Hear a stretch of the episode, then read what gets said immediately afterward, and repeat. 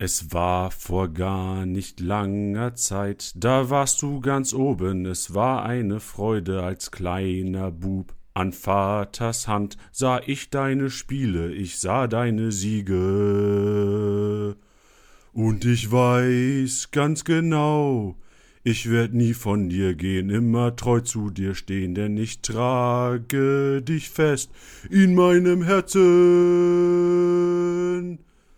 Die Münchner Löwen, weiß und blau, das sind ihre Farben und sie sind die Schau, ja unsere Sechziger vom Giesinger Berg, wir halten zusammen, weil wir sie verschwören. Das habe ich falsch gesagt, egal, weiter geht's.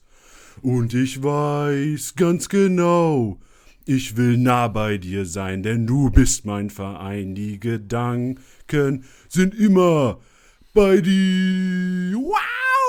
Löwenmut! Löwenmut! Löwenmut! Löwenmut! Es ist mit dir nicht immer leicht, nicht jedes Ziel, das hast du erreicht, was heute schwer ist, wird morgen gut, denn wir, wir haben den Löwenmut. One more time, everybody, let's get in there. Let's get it, let's get it poppin', ladies and gentlemen. First number two. Und ich weiß ganz genau, ich werd nie von dir gehen, immer treu zu dir stehen, denn ich trage dich fest in meinem Herzen. Löwenmut! Ich lass alles fallen hier gerade. Ich lass alles fallen. Alles Starke fallen, was ich Leistung. Irre. Irre. Wahnsinn. Ich muss auch sagen, diesen Part, der wird bestimmt übernommen mit, weil wir sie verschwören. Das äh, wird auf jeden Fall übernommen, glaube ich. Wie, was ich, wie hieß es denn eigentlich? Ah, weil, Weil wir, wir auf, auf sie sie schwören. schwören, ja. ja. same, same, same, same, ey. Also man So. könnte echt denken, du wärst 60er, mit welch Inbrunst du das gesungen hast. Ja, ich habe Traumhaft. alles gegeben für, für meinen lieben Freund Tiddy, der Ein damit Träumchen. Die, die Wette gewonnen hat. Ja, Ladies and Gentlemen, hallo und herzlich willkommen. Spielersieger, Sieger, der Kickbase Podcast, präsentiert von Tipwin. Ganz normaler Anfang heute. Ganz normaler Start in die Woche. Schön, dass ihr mit dabei seid. Und das, was ihr gerade gehört habt, war die, die Niederlage des ersten FC Kaiserslautern letzte Woche Mittwoch, letzte Woche Dienstag äh, in München gegen Tiddys Verein. Und das war mein Wetteinsatz. Ja, endlich wird mal wieder gesungen im Podcast. Finde ich sehr gut. Ja, muss das sagen, etwas andere Intro. Ja, ach, wir haben ja auch Elisa dabei, das müssen wir jetzt auch mal sagen. So ganz nebenbei, hallo. Ja. Elisa auch am Start, geil. Ich, ich glaube halt, das ist maximale Verwirrung für die Leute, die zum ersten Mal in diesen Podcast einschalten und sich Ja, denken, was geht hier ab. Aber für diejenigen, die auch immer hören und Elisa auch einfach selbstverständlich reinkam, äh, ist das wahrscheinlich auch Verwirr Verwirrung. Ey, Ja, ist- wilde so Kickbase-Party random. jetzt im Podcast mit Ja, drei. Leuten. Holy shit, Alter. 33. Sp- Vorbereiten auf den 33. Spieltag, direkt mal maximale Verwirrung im Podcast heute. Und Freunde, ja, also zuerst mal, wir, wir starten mal ganz gediegen rein. Wir sagen zuerst mal, worum es heute geht und dann euch auch, warum Elisa uns die ersten Minuten hier äh, teilhaben lässt heute am Podcast, warum Elisa mit drin ist. Denn Elisa ist unsere, ähm, äh, kann man sagen, unsere, unser Kickbase-Nerd, unsere Taktik, unsere Statistikfuchsin. Wie, wie soll man dich betiteln, Elisa? Gute Frage. Also, an für sich habe ich nichts gegen, gegen Füchseln. Ich, ich glaube, man kann es Ich einfach, Fuchs, Kickbase-Fuchs. einfach Nein. betiteln als diejenige im Podcast, die Ahnung hat. Richtig, wir haben es extern mal. Erstmal selbst fronten. so sieht's aus. Ja, Freunde, was, was erwarten wir euch heute? Also generell schön, dass ihr mit dabei seid, schön, dass ihr eingeschaltet habt. Wir sprechen generell zuerst um den letzten Spieltag. 32 Spieltag war verrückt, unfassbar kranke Punkterekorde gepurzelt. Fast sogar auch Lewandowskis Rekord. Wir gehen also in die Learnings ein. Dann haben wir ähm, Elisa hier mit im Boot. Wir reden über Statistiken. Wir haben Kickbase mal durchforst. Wir haben die Entwickler mal vor Herausforderungen gestellt und wir haben so einige Statistiken rausgezogen, die uns Managern sicherlich helfen werden, langfristig erfolgreicher zu sein, innerhalb der App mehr Punkte äh, zu heimsen und generell auch zu wissen, auf welche Art von Spielern sollte man denn setzen, weil das Ja. ist quasi die Quintessenz der ganzen Geschichte. Und dann eigentlich so auch der, der zweite Hauptteil der heutigen Episode, der 33. Spieltag steht an. Und Aufstellung von allen bis auf zwei Partien einsehbar. Wegen Pokalfinale, das können wir hier schon mal sagen, finden die Partien der Dortmunder und Leipziger am Sonntag statt. kein Vorteil für uns Kickbase-Manager, aber deswegen umso wichtiger, am Samstag vorbereitet zu sein, denn dann schlägt die Stunde der Wahrheit. Der heutige Titel der Episode, Stunde der Wahrheit. Die ist nämlich Samstag 14.30 Uhr, wenn die Aufstellung rauskommt und dann wird sich zeigen, ob ihr geil gemanagt habt die Woche. Und das ist äh, die heutige Episode, Ladies and Gentlemen. Ich freue mich. Ja, ich bin hyped auf jeden Fall dabei zu sein. Ja, willst du zuerst mal sagen, also du warst ja letzte Woche schon kurz drin, Elisa. Mhm. Du hast letzte Woche ja schon einen kleinen Learning rausgehauen. Elisas Extra-Meile hast Mhm. du gedroppt, weil äh, wir haben letzte Woche schon drüber gesprochen. Elisa ist, äh, macht unsere Matchday-Betreuung bei Kickbase. Das heißt, sie ist zuständig für, das, für Kickbase am Wochenende. Du Genau. hältst uns quasi auf dem Laufen am Wochenende. Genau, Wochenende. also über Twitter und Instagram. Also wenn ihr da mit uns schreibt, dann bin ich meistens äh, hinterm Bildschirm und beantworte, beantworte eure Fragen oder ähnliches. Äh, Meme-Contest und Spieltagsmeme.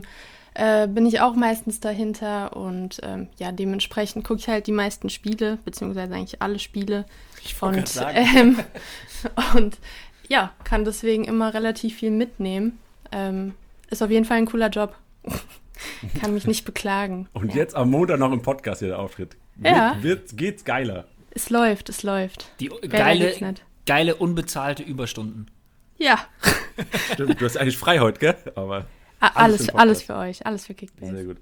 Bevor wir zu den Learnings kommen, möchte ich noch ganz kurz auf unsere Aktion mit unserem Partner YFood hinweisen. Ähm, Aktion läuft noch bis zum 23.05. Das heißt, ihr habt noch gut zwei Wochen Zeit, 15% mit dem Code Kickbase zu sparen auf das komplette YFood-Sortiment.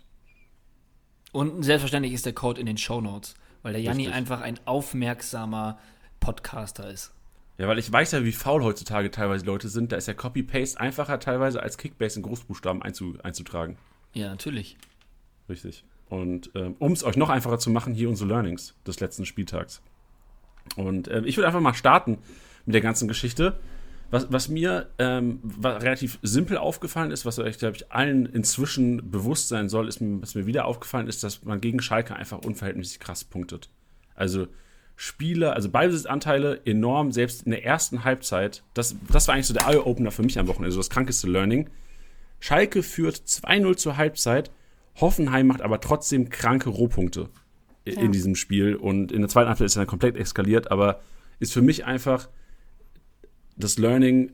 33. 34. Spieltag sollte auf jeden Fall gegen Teams, äh, auf die Teams gesetzt werden, die gegen Schalke spielen. Egal, egal was ist. Also es ist wirklich, egal was ist, nichts gegen Schalke. Aber man hat gesehen, wie der, der Zerfall in der zweiten Hälfte. Ich meine, wenn Hoffenheim ernst gemacht hätte, wäre es vielleicht 6-2 ausgegangen. Gefühlt. Definitiv.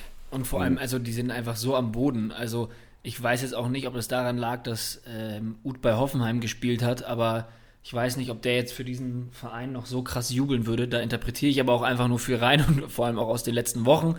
Ähm, aber ja, also wie die auseinandergefallen sind, ähm, boah, das ist schon bitter. Und ich glaube nicht, dass du, dass du als Schalker Mannschaft jetzt sagst, okay, jetzt in den letzten drei Spielen reißen wir nochmal richtig was raus, sondern ich glaube eher, dass es das Gegenteil bewirkt. Dass das einfach richtig zermürbend ist. Ja, ich, ich verstehe es halt auch einfach nicht, wenn man 2-0 führt, warum man dann nicht einfach ähm, Park the Bus macht und versucht wirklich noch äh, höchstens ein Tor zu kassieren, aber da fehlen halt einfach so die Möglichkeiten und Fähigkeiten bei Schalke. Nach der ersten Halbzeit war auch schon auf Twitter das Geschrei groß, dass ihr im letzten Podcast äh, Hoffenheim angeteased habt als Must-Have, aber Wo sind sie jetzt? Wo Ja. sind sie jetzt, Elisa? Sag mir Wo die sind Namen. die Wo sind Hater? sie jetzt? Ja, und da sieht man einfach, dass Schalke einfach nicht konstant ist und äh, es einfach da an allen Ecken und Enden fehlt, um da einfach mal ein 2-0 über, über die 90 Minuten durchzuspielen. Ich finde, daran sieht man, dass man uns auch mal vertrauen kann. Genau, und Ja, vor allem heißt das für euch, hinter die Löffel schreiben, Frankfurt am Wochenende gegen Schalke und letzter Spieltag Köln gegen Schalke. Ich hätte keine Angst, Köln aufzustellen in der letzten Wochenende. Ich sag's schon mal. Ja. Ja, ich, ich, ich würde mit meinem Learning einfach mal ähm, direkt, würde ich mich immer direkt äh, einreihen, weil, äh, wie ihr vielleicht wisst, für konstante Podcast-Hörer, ich, ich gehe ja gerne mal das Risiko, vielleicht auch ein emotional bedingtes Risiko, weil ich unbedingt möchte, dass ein Spieler punktet. Ähm, hat leider keinen Einfluss auf seine Leistung, wenn ich ihn aufstelle. Ähm, umgekehrt allerdings schon. Ähm, und gerade jetzt am Ende, wo es auch noch so spannend ist, klar ist Bayern Meister. Aber es gibt noch so viele Positionen. Es geht noch äh, um, um europäische Plätze. Es geht für viele Mannschaften noch gegen den Abstieg. Ich würde für die letzten zwei Spieltage, ist natürlich auch immer die Frage, wie groß man ähm, da eine, eine Auswahl hat am, äh, in den letzten zwei Spieltagen, aber ich würde einfach mit den Konstanten in dieser Saison gehen. Das ist jetzt keine, kein, kein Masterclass-Tipp, äh, aber wenn ihr euch jetzt mal zum Beispiel die Top 10 anschaut, ähm, ich lasse mal Breckerlo raus, dann lese ich Lewandowski, Nengrifo, Kramaric, Sancho, Müller, Kimmich, Guerrero, Kalajdzic, Baumgartner. Das sind alle Spieler, die in dieser Saison einfach eh schon sehr, sehr gut performt haben. Und klar war das ein ja, ziemliches Ausnahmewochenende, was die Punkte angeht. Nichtsdestotrotz würde ich jetzt gerade am Ende des Spieltags, ähm, wenn du deinen Platz halten möchtest oder vielleicht noch ein bisschen nach oben was machen möchtest, ähm, würde ich mit den konstanten Spielern einfach in diese Saison gehen, weil die auch einfach spielen werden. Also ich glaube nicht, dass am Ende bei Mannschaften, bei denen es noch um was geht, und es sind dieses Jahr irgendwie überdurchschnittlich viele meiner Meinung nach, ähm, wird dann nicht groß rotiert und irgendwelche Youngsters reingeschmissen und weiß ich nicht was. Deswegen würde ich da auf jeden Fall ähm, mit den alten Hasen gehen. Ja, definitiv. Das ähm, greift auch ein bisschen mit meinem Learning, ähm, weil ich habe auch gesagt, ähm, dass man an Stürmern festhalten sollte, die auch mal vielleicht eine Flaute haben. Jetzt ein Kramaric, der ein wirklich guter Spieler ist, der dieses Wochenende bewiesen hat, ein Lewandowski, der lange ausgefallen ist, äh, beziehungsweise länger ausgefallen ist, dass man die dann nicht direkt verkauft, sondern an denen festhalten sollte, ähm, weil sie es einem dann dreifach, vierfach, fünffach in einem Spiel zurückzahlen können. Ähm, und deswegen, da würde ich auch sagen, dass man auf die Spieler auf jeden Fall jetzt im Endspurt noch setzen sollte. Was sagt denn zum Player? Ist Player einer, ist, ist Player diese Stürmerkategorie, wo man jetzt trotzdem festhalten sollte dran? Nee. Also finde ich persönlich nicht. Ähm, ich lasse mich gern vom Gegenteil überzeugen, aber er war jetzt in der Saison jetzt kein Spieler, der mal so einen richtig krassen Ausbruch hatte. Ähm, Und schick? Hm, oh, tricky. Ja, ich hau jetzt mal die ganzen rein, die halt eigentlich so solche Kategorien wären, wo ihr gesagt habt, so die Dauerpunkte, die. Gegen die, wen spielt Leverkusen denn haben. noch? Das ist die Frage, ne? Gegen, gegen Union und Dortmund. Ja. Ja, wenn dann nur gegen Union, würde ich eigentlich sagen. Obwohl Dortmund und Leverkusen kann auch so ein Duell sein, was irgendwie 3-3 ausgeht, weil beide sehr offensiv ausgerichtet sind. Dadurch, dass Alario, der ist ja noch angeschlagen oder verletzt sogar, ne? Der fällt aus das ganze Jahr, ja. Ja, dann, ja, dann kann man eigentlich schon mal auf Schick setzen, wenn man jetzt keine guten Alternativen hat, keine besseren.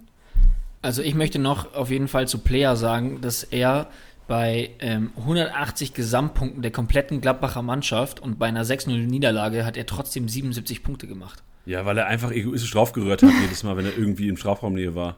Ja, aber Immer ist doch in Ordnung. 10. Also wenn er das halt das, die nächsten Spiele auch macht, ja, ich glaube aber, er ist halt im Gegensatz zu den anderen Stürmern, wird er nicht die Rakete raushauen, weißt du? Also er wird vielleicht so seine 100 Punkte machen, aber ich gehe nicht davon aus, dass er enorm viele Tore oder Vorlagen machen wird. Ja, er ist ja nicht in der Riege von den Spielern, die wir gerade genannt haben. Leider in dieser Saison. Ja. Ich glaube, vom Potenzial her ja, aber genau. gerade in dieser Saison, also jetzt in dieser Saison leider nicht. Ähm, aber ich würde ihn jetzt nicht komplett abschreiben. Also ich, ich denke da halt vor allem auch noch immer an die, an die ganzen Challenges, die wir haben. Also lass es die Fums-Challenge sein, lass es unsere Matchday-Challenge sein. Ähm, ja, weil bei mir ist ja schon Hopfen und Malz verloren in beiden Ligen. Deswegen habe ich, also ich sage das so oft, weil es einfach, einfach so ist. Also ich bin so froh über diese, über, über die Challenges, weil sie mir jetzt gerade so am Ende der Saison nochmal total helfen, ähm, ja, sich da nochmal geile Gedanken drüber zu machen, wen man aufstellen kann und wen nicht. Und weil es halt unheimlich viel Spaß macht. Und für euch ist es natürlich geil, weil ihr halt alle auch was absahen könnt. Ähm, ja, deswegen sind das vor allem auch Tipps, die ich in Bezug auf die Matchday Challenge auch noch wahrnehmen würde an eurer Stelle. Saftig. Ja. Also, normal ist ja so im Podcast, ich bin ja generell so eher als Host hier, ich moderiere eher die ganze Geschichte und jetzt ist ein Moment im Podcast, den ich eigentlich, wo ich gedacht habe, okay, dass ich das mal erleben darf. ich gebe quasi mein Moderationsmikro einfach mal Elisa, weil Elisa, ähm, wir haben ja gesagt, Taktikfuchs, Statistik-Freak, mhm. Statistik-Nerd, Kickbase-Nerd, krank viel Fußball guckt am Wochenende, krank die drin gewesen in Kickbase. Und übergebe einfach mal an Elisa, weil Elisa wird das Ganze in Bezug auf die Statistiken moderieren. Und ja. Freunde, ich will nicht zu viel verraten, aber Alter, heftige Dinger dabei heute. Seid gespannt auf die nächsten fünf bis zehn Minuten. Ja, ja, sehr gerne. Ähm, ich will noch kurz vorab nehmen, ähm, dass wir das in Zukunft auch über Twitter teasen werden. Also es sind verschiedene Fragen, verschiedene Kategorien, wie jetzt zum Beispiel, ich nenne euch mal ein paar Abwehrboss, Kreativzentrum, Rüpel der Woche, Dribbelkönig, Lufthoheit und viele mehr. Und ähm, wir werden dann am Wochenende, beziehungsweise am Ende des Spieltags, werden wir da auch auf die Fragen eingehen. Also wer war der Rüpel der Woche? Und äh, ihr könnt auch schön mitraten und wir werden dann auch auf eure Tipps im Podcast eingehen. Ähm, weil wir werden das jetzt hier im Podcast auch ein bisschen als Quiz aufziehen. Also ähm, Janni und Titti müssen auch mitraten. Ähm, und genau, ich würde, glaube ich, direkt einfach mal reinstarten. Ich bitte darum. Ich bin richtig gespannt, weil ich glaube, bei manchen Sachen, glaube ich, kann man ein paar Sachen erahnen. Mhm. Aber äh, ich glaube, viele sind Überraschungen, vor allem auch für die Leute da draußen. Ja, definitiv. Also ich war bei ein paar Sachen auch überrascht, zum Beispiel als wir in der Vorbereitung waren mit unserem, wie nennt man es, Statistik oder Informatiker, also der sozusagen auf das Backend der App Zugriff hat. Da war es am 30. Spieltag zum Beispiel so, bei einer 1-0-Niederlage von Schalke war Harid am Spieltag trotzdem der beste Tribbel, Trippler. Also er hat die meisten Spieler ausgetribbelt und das zeigt, was für eine individuelle Klasse der Spieler eigentlich hat und wenn er bei einer anderen Mannschaft wäre, ähm, was er da vielleicht abreißen würde. Nur mal so als kurzer Einblick. Dann gehen wir aber jetzt mal direkt auf den aktuellen Spieltag ein. Ähm, beginnen wir mit dem Abwehrboss. Da sind zum Beispiel Statistiken mit drin wie Schuss geblockt, Ballgewinn geklärt, auf der Linie geklärt, was jetzt nicht so oft ist. Ähm, wichtiger Zweikampf und Flanke geblockt.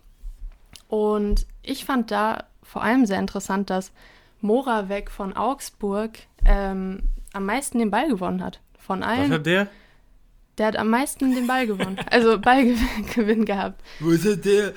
Wirklich. Ja. Das, also das fand ich, fand ich ziemlich interessant, hätte ich nicht mit gerechnet, ich weiß nicht. Nee, das stimmt. Ob ihr den auf dem Zettel hattet. Ähm, geklärt hat am meisten Hack und Sosa. Ähm, und wichtige Zweikämpfe waren Pavard und Saint-Just. Ähm, aber ich würde mal die Frage an euch weitergeben, wer hat denn am meisten Punkte gemacht mit Abwehraktionen? Ich habe jetzt schon ein paar Namen gedroppt. Einer ähm, von denen ist es, der am meisten Punkte gemacht hat als Abwehrspieler durch so Abwehraktionen. Also ich glaube, weil vorab, ich glaube, Sosa ist es nicht, mhm. ähm, weil ich glaube, dass der trotzdem immer noch zu offensiv ist. Mhm. Unser, unser, unser neuer Linksverteidiger für die EM dieses Jahr. So geil, ne? ähm, ne? Wahnsinn. Ähm, und ja, ich, ich, ich würde vielleicht ich würde vielleicht einfach mal, weil, weil ich derjenige bin, der immer über Mainz redet, ähm, würde ich vielleicht Saint-Just reinschmeißen. Vielleicht bin ich aber auch ähm, mhm. zu voreingenommen, weil ich dieses krasse Tackling äh, gegen Silver einfach vor mir habe. Es tut Wie mir immer noch weh. Das, ja, das, das ist so mir weh. relativ egal, Elisa, denn das war ein Tackling aus dem Bilderbuch. Und ähm, vor ja, allem, wie schnell ist, er war. Ja, das ist, das ist halt, das ist, das ist quasi, diese Grätsche ist ein, ein Hattrick der Abwehrspieler und deswegen ähm, mhm. möchte ich ihn einfach nennen, auch wenn ich vielleicht falsch liege. Okay, Janni? Ich sage Amos Pieper. Ich weiß jetzt nicht, welche Namen du alle vorgelesen hast gerade. ja, aber ein bisschen aber, viel Input auf einmal, gell? Ja, aber ich, ich, wenn du Pieper vorgelesen hast, dann würde ich gerne Amos Pieper vorschlagen. Als Habe ich meisten... tatsächlich nicht vorgelesen. Ah, shit. Also knapp vorbei. äh, Titi war tatsächlich nicht schlecht, das war Hack. Hack hat äh, 16 Abwehraktionen gehabt und hat damit die, die meisten Punkte gemacht gegen die Eintracht. Krank. Und wer hat, wer hat am meisten geklärt bekommen? Am meisten geklärt waren Hack und Sosa, zusammen mit zehnmal, beide jeweils. Jeder hat zehnmal geklärt zehnmal. bekommen. Ja, und ich finde es krass mit Sosa als Außenverteidiger, dass er das so viel hatte. Also ja, aber ich finde es dann noch, ich finde es noch trauriger, dass Sosa, wenn der 10 mal plus 5 bekommt, dieses plus 5 geklärt sind das 50 Punkte und der macht bei einem 2-1 trotzdem nur 123 Punkte, das gibt mir zu denken. Ja, wahrscheinlich ja, hat er keine anderen Punkte gemacht dann. Aber ist doch, also warum gibt dir das denn zu denken? Weil ja, weil er also kaum, kaum offensiv hat. Der spielt gegen Augsburg daheim 2-1, ähm, kriegt dann noch, kriegt 10 Minuten Bonus, kriegt 15 Spiel gewonnen, sind 25, dann haben wir 75 Punkte. Das heißt, ohne die geklärt und ohne Spiel gewonnen Minutenbonus macht er 50 Rohpunkte, was für mich einfach zu wenig ist im Anbetracht, was, was der Kollege eigentlich kann bei einem 2-1 gegen Augsburg. Also ich habe jetzt nicht die, also ich finde das Format ja richtig geil, dass wir darüber reden. Also ich habe halt keinen mhm. Erfahrungswert, ob er sonst seine Punkte auch darüber holt. Weißt du, was ich meine? Also ich glaube, sonst holt er die ja echt eher über seine Flanken und Assists ja. und Großchancen kreiert. Ähm, ich glaube, am Freitag war es halt auch echt so ein Spiel, was spielerisch jetzt nicht die, die Extraklasse war nach Ja, vorne. ich, genau, ich, ich sehe keine einzige Torschussvorlage. Ja. Der hat drei, viermal plus drei Flanke bekommen. Geklärt Aber- sehe ich echt wirklich sehr oft, aber sonst Aber ehrlich sagen, gesagt ist das für mich dann aber eher doch ein Zeichen dafür, dass, dass er sowohl offensiv als auch defensiv kann. Ja, das auf jeden Fall. Ich sage nur, dass halt Definitiv, für Freitag jetzt erstmal enttäuschend wäre. Also ich habe ihn zwar nicht mehr, aber 123 Punkte ist für mich jetzt erstmal enttäuschend, wenn ich weiß, dass er den, so, so viele Defensivpunkte gemacht hat, wo er eigentlich einer ist, der offensiv, gerade im Heimspiel gegen Augsburg eigentlich zu erwarten ist, Ja. da irgendwie einen Hunderter hinzulegen. Ja, gegen Augsburg hä- hätte man schon ein bisschen mehr erwarten können nach vorne. Aber ich glaube, das lag halt echt, wie gesagt, so am, am ähm, Spielverlauf insgesamt. War einfach irgendwie nicht viel drin nach vorne. Okay, machen wir weiter. Ich bin heiß, Elisa. Ja. Ich bin auch richtig heiß. Gut, gehen wir mit dem Offensichtlichen äh, voran. Wer hat die meisten Torschüsse abgegeben? Ich glaube, da, da das müsstet ihr eigentlich wissen, wenn ihr jetzt vom Offensichtlichen ausgeht. Also Kein Druck. ich habe zwei Leute, also einer von den beiden muss entweder Lewandowski oder Kramaric. Aha. Ja, Kramaric war echt immer und überall am Start. Ich hätte sogar fast Player gesagt, nachdem Janni schon meinte, dass er nur aufs Also, Tor hat. Stimmt. auch geil. ähm, Ich sag Kramaric. Nee, es war tatsächlich Lever. Aber ich fand's krass, er hat achtmal aufs Tor geschossen. Und dafür ist es eigentlich eine gute Quote. Er hat ja drei Tore gemacht. Drei, ja. Wie oft hat Kramaric aufs Tor geschossen? Hast du da Statistik? Nee, die habe ich tatsächlich nicht. Okay. Scheiße. Ja, schön. Janni, warum fragst du? Sorry. Ja, also ich weiß nicht, dazu kann man gar nicht groß viel sagen. Die Bayern waren halt nach vorne hin total gefährlich, haben eigentlich da einen nach dem anderen abgefeuert. Äh, da lag es eigentlich auf der Hand, dass beim 6-0 ein Bayern-Spieler da die meisten Torschüsse abgegeben hat, glaube ich. ja. Der hätte ja beinahe sogar noch das vierte gemacht. Das wäre ja so krass gewesen. Ja, sick. Dann hätte er ja den Rekord schon eingestellt, ne? Oder hat er ihn Er jetzt wär schon gleichgezogen. Ja, Gleichgezogen ja. ja wäre. meine ich ja, genau. Ja. Gleichgezogen. Ist eh krank. Das ist das, was ich ja auch vorhin meinte. So, Lever vier Wochen oder vier Spiele ausgefallen, glaube ich. Und dann haut er erstmal 500 äh, irgendwas Punkte raus und egalisiert damit eigentlich den Ausfall. Weil man kann ja auch pro Spiel 100 Punkte machen und dann ist es auch so solide, ne? Das Ja. ist einfach krank. Ja. Völlig absurd. Okay, weiter geht's. Kreativzentrum Kategorie. Finde ich auch sehr interessant. Das ist Großchance kreiert und äh, Torschussvorlage. Und da haben wir einen Spieler, der ist wirklich herausragend. Ähm, ja, wollen wir insgesamt sozusagen sagen, machen, wer die meisten Punkte ähm, insgesamt gemacht hat oder einzeln? Weil es gibt sozusagen einen, der hat am meisten Großchance kreiert und einer, der hat die meisten Torschussvorlagen gemacht. Ich, Ich will würd beide sagen, wir- wissen. Ja, ich würde gerade sagen, ich, wir machen einzeln. Okay, ja, jetzt müsst ihr wild reinraten. Also Großchancen kreiert. Das ist schwierig, aber er hat auf jeden Fall echt gut Punkte gemacht, diesen Rafael Spieltag. Guerrero. Okay. Ist eigentlich immer ein guter Guess. Ich schmeiß äh, nochmal Kramaric rein, weil ich überrascht war, dass wirklich, der war überall zu sehen und war nicht nur so eigensinnig. Ich meine, der, der hat da auch dem, dem Baumgartner einen richtig geil serviert. Ja, ja, also Ich, ich, ich bin, ja, Kramaric. Titti heute nur Kramaric. Ja, Aber liegst auch nicht falsch damit, weil Großchance kreiert war Grifo mit dreimal. Der hat ja auch wirklich äh, gut gespielt dieses Wochenende, hat ja auch über 300 irgendwas Punkte gemacht. 382. 382 Kate- Punkte mal so eben. Kategorie gut, ja. Extraklasse. ähm, und Torschussverlage war tatsächlich Kramaric mit sechsmal. Er hat sechs, Oh. Sechsmal. Alter, Ja, heftig. und Grifo fünfmal. Äh, deswegen Grifo insgesamt in der Kategorie mit achtmal einen Torschuss eingeleitet, Großchance kreiert. Ähm, Ich gehe gerade im, im Live-Match durch Griffos Profil, der hat, der, der zweimal Pass des Todes bekommen. Heftig. müssen wir eigentlich Ja. auch noch mit einbauen, Pass des Todes. Eigentlich Bei muss man es echt mit Kreativzentrum. einbauen. Ja. Weil guck mal, Gib dann hat, mal er da, dann hat er ja da auch noch mal mehr. Dann hätte er insgesamt, wie viel? Dreimal war es? Elfmal? Zweimal. Ach, zweimal. Dann zehnmal sozusagen Boah. kranke Großchancen eingeleitet. Weil mit 200, 382 Punkten, dann kannst du es schon mal machen. Definitiv. Ich hätte ihn gerne in meinem Team gehabt.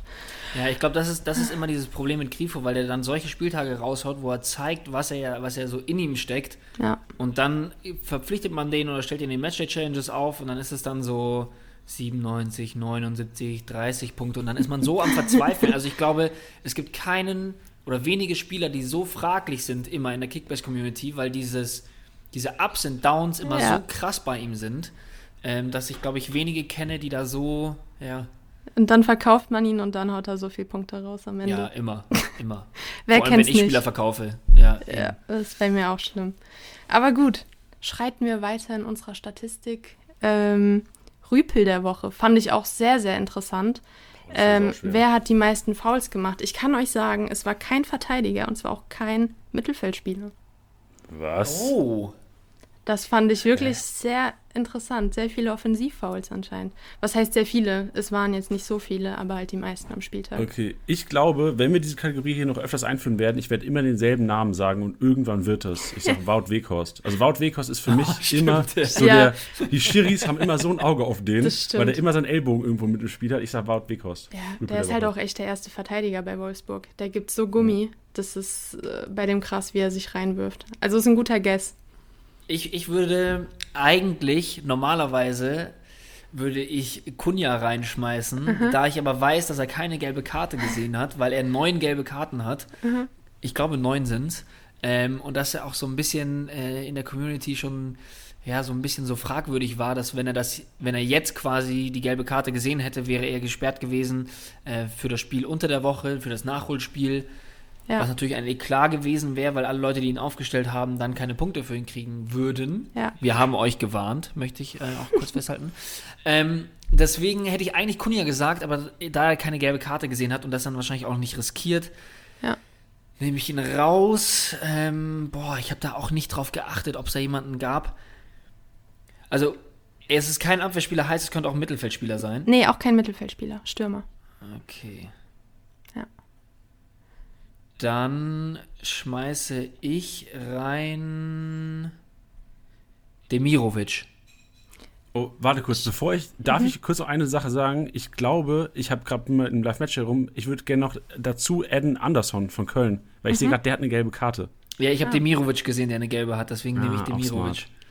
Ja, also unser Spieler hatte tatsächlich keine gelbe Karte. Ähm, mhm.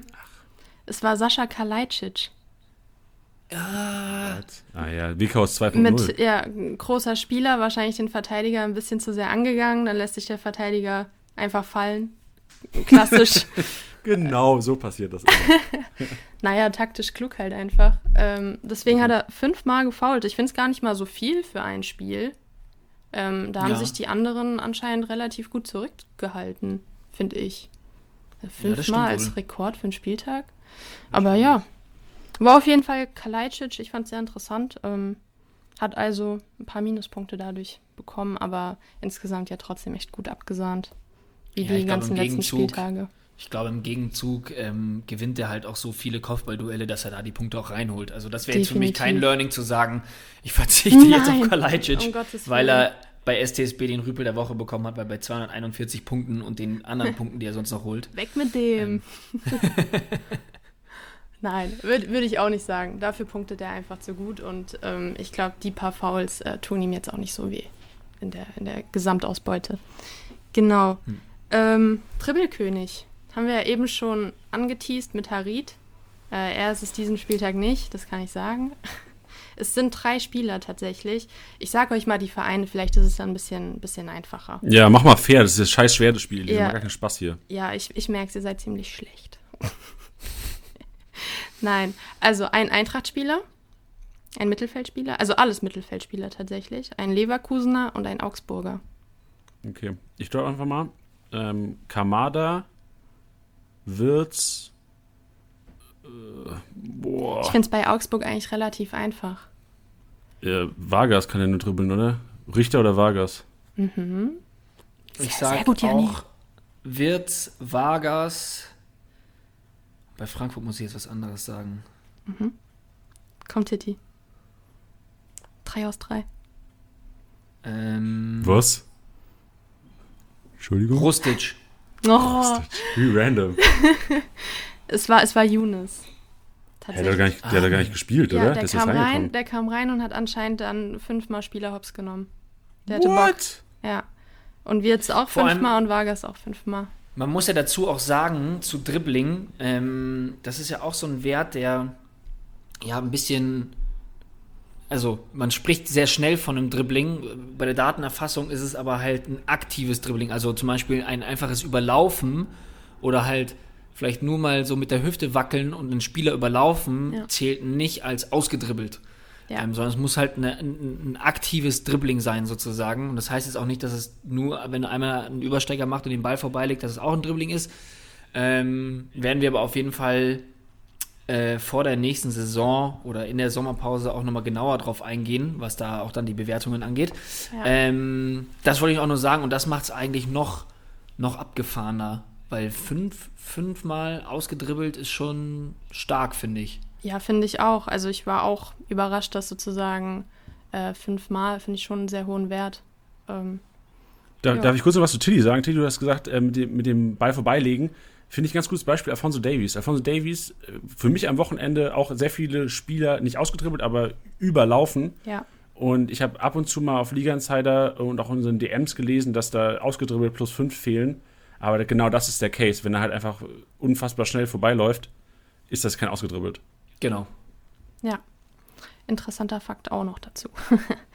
ähm, weiter geht's. Lufthoheit. Sind wir wieder bei den Stuttgartern? Heißt die meisten Kopfballduelle gewonnen? Genau, genau. Ja. Ist das ein Ranking, ist das ein Rating nur oder sind da mehr Sachen mit drin? Nur, nur gewonnen? Luftzweikampf gewonnen, ja. Kalajdzic.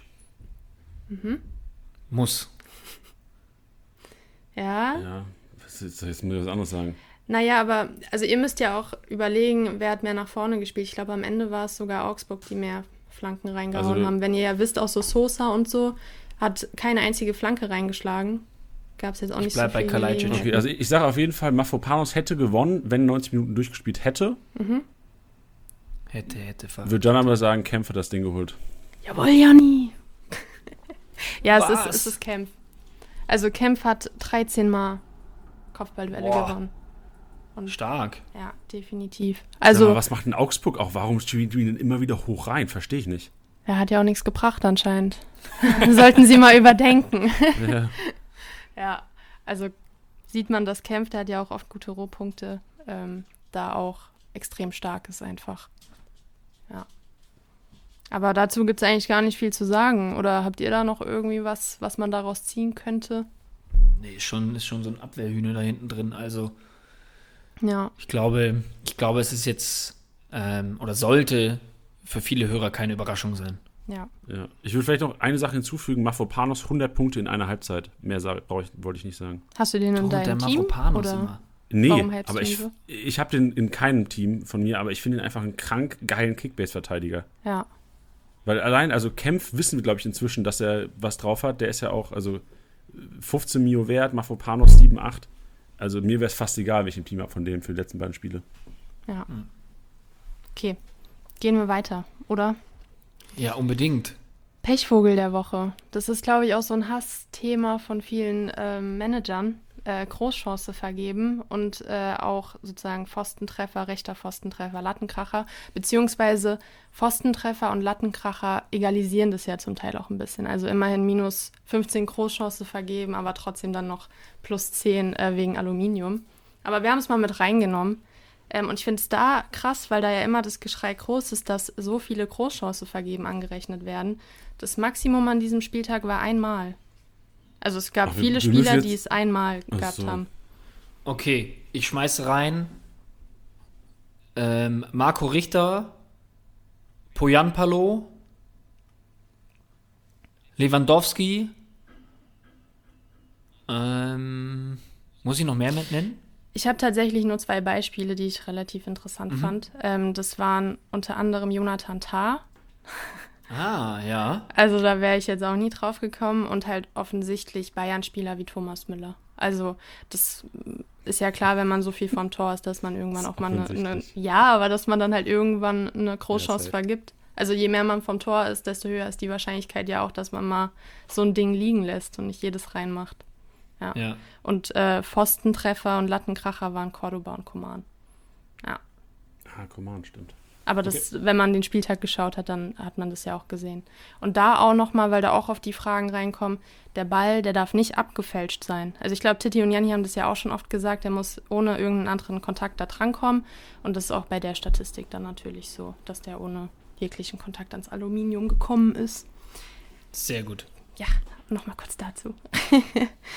ähm, Flankengott. Sosa ist es nicht, wie wir schon festgestellt haben. Also wer hat die meisten Flanken geschlagen? Geschlagen oder Erfolg? Also Flanke plus drei, meinst du? Ja. Ja, da würde ich sagen, Bayern-Spieler war das. Mhm. Ähm, Pavard, also Davies auf jeden Fall nicht. Ich würde sagen Pavard oder Kimmich. Einer von beiden ist richtig, ja. Dann Pavard. Janni, damn. Nee, stimmt, ist Kimmich. Ja. okay, ah ja, gut. Aber interessant. Wie viel hat er gemacht? Wie viele Flanken hat er geschlagen? Wie viel plus drei hat er bekommen? Nur vier Stück tatsächlich. Ach so. Aber Bei- es gibt- zwei, Es gibt noch einen anderen auch, der auch vier Stück geschlagen hat. Da müsste Titi eigentlich nur seinen Run äh, fortsetzen von am Anfang. Ja, Kramaric natürlich. That's it. Kimmich und Kramaric. Ich weiß nicht, aber ist Aber- bei, bei Ecken zählen dann auch die Flanken? Soweit ich weiß nicht. Ah, okay. Ich glaube, das wird nicht als Flanke gezählt. Also Genau, Flanke ja, müsste immer Flanke. aus dem Spiel heraus sein. Ja. Ähm, ich finde das nämlich spannend, weil man, man sagt jetzt ja nur vier Flanken, aber es stehen halt auch noch genügend andere Spieler auf dem Feld, die auch mal eine schlagen können. Also wenn ich da an Coman denke, generell die Flügelspieler, äh, die Außenverteidiger. Und ich erinnere mich an unsere Podcast mit Create Football, wo es dann auch ging, wo Spieler analysiert wurden und dann heißt es ja, durchschnittlich schlägt er im Spiel drei Flanken, das ist ein guter Wert. Jetzt nagelt mich nicht drauf fest, die werden uns wahrscheinlich danach schreiben und sagen, was hat der denn für einen Quatsch erzählt? Ja. Aber es ist ein sehr geringer Wert, weil man denkt auch bei einem Kostic, dass der in einem Spiel 27 Flanken reinschlägt, Ja. aber es sind dann am Ende dann doch weniger, als man denkt. Ähm, deswegen spannend. Ja, definitiv. Also ich finde es jetzt auch interessant, dass man es sozusagen jetzt noch mit den Ecken gesagt hat, weil ich war dann kurz verunsichert, weil ich mir denke, ja, Kimmich und Kramaric schießen ja auch, soweit ich weiß, Ja. die Ecken. Dann hätte es ja sehr viel mehr sein müssen. Ähm, aber aus dem Spiel heraus ist es, glaube ich, schon ein Wert, den man unterschätzt mit viermal. Also Ja. da sieht man aber auch, dass Kimmich auch echt äh, die Strippen da zieht. Also jetzt auch noch mal abgesehen von den Pässen und so weiter, der spielt, glaube ich, auch oft so Flanken aus dem Halbfeld, weil der kommt ja nicht ähm, über die Außen. Ja. Und ähm, ja. wer ruft denn da an? In diese? Oh, ich muss Der- Business Calls, ich muss kurz ähm, wegdrücken. Ja. So. D- Bei Elisa lässt klingeln, so wie Kimmich im Live-Match Day. Ich, ich glaube, das ist tatsächlich meine Oma. Die macht mir heute Schnitzel. Fun Omis Fact, Leute. Beste. Ja. Okay. Ähm, jetzt bin ich kurz rausgekommen. Ballverteiler. Hatten es ja eben gerade mit ähm, Kimmich, dass der gute Rohpunkte sammelt. Ähm, da hatten wir aber, Kimmich ist nur auf Platz zwei. Also es gibt einen, der noch mehr Bälle im vorderen Drittel gespielt hat. Insgesamt Ah, okay. 46. Ist es, ist, es, ist es eine Überraschung? Ist es so eine kleine Überraschung? Mm, Wenn man auf das Learning von Janni eingeht, ich weiß nicht, ob es jetzt schon wieder zu konkret ist, dann ist es nicht so die Überraschung. Janni, sowas war mein Learning. Ja, dann, äh, also ich hätte entweder, ich hätte gesagt Maxi Arnold, weil Maxi Arnold einer ist, der bei einem 3 gegen Union, Ballbesitzanteile waren auch bei Volt. Ich würde sagen Maxi Arnold. Okay. Ähm, ich sage Grillitsch. Punktlandung, Tiddy. Maschine. Ja, es war Es war Janni Grillitsch. wusste sein Learning halt wirklich Ja, nicht. einfach Arnold gedroppt. Obwohl ich gesagt habe schon so mit dem. Le Egal. Äh, Arnold ist, glaube ich, an anderen Oh Spieltagen. Mann, ich bin so doof, ey. Du bist so doof. Nein, ich glaube, Arnold ist an anderen Spieltagen oft vorne dabei. Ähm, diesmal war es aber tatsächlich Krilic mit 46, Kimmich mit 45 und Hasebe mit 43 Pässen. Aber würdet ihr dann für die kommenden Spieltage auch wieder auf Grillitsch setzen? Mm, gegen wen spielt Hoffenheim nochmal? Wir mal Gegen Bielefeld und gegen Hertha noch.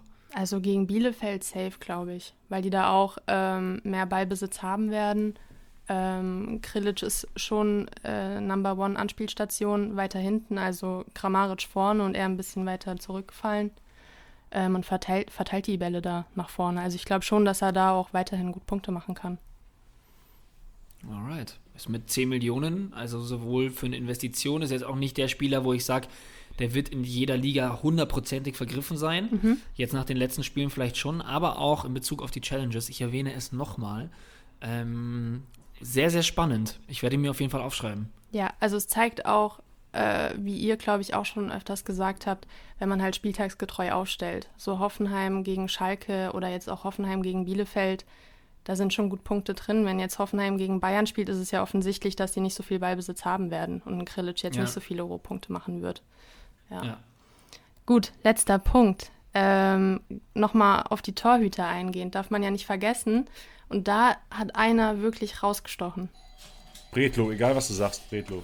Bredlo, ähm, ich schmeiße. Also Bredlo hätte ich auch gesagt, aber ich schmeiße den guten alten Schwolli mit rein. Es war Pretlo. Und ich finde es Ja. ich find's so krass, weil ich habe in, meiner, in meinem letzten Auftritt ja gesagt, Kobel ähm, war ja überkrank und dann fällt er aus und dann macht Pretlo erstmal äh, so eine kranke Leistung mit 171 Punkten, glaube ich.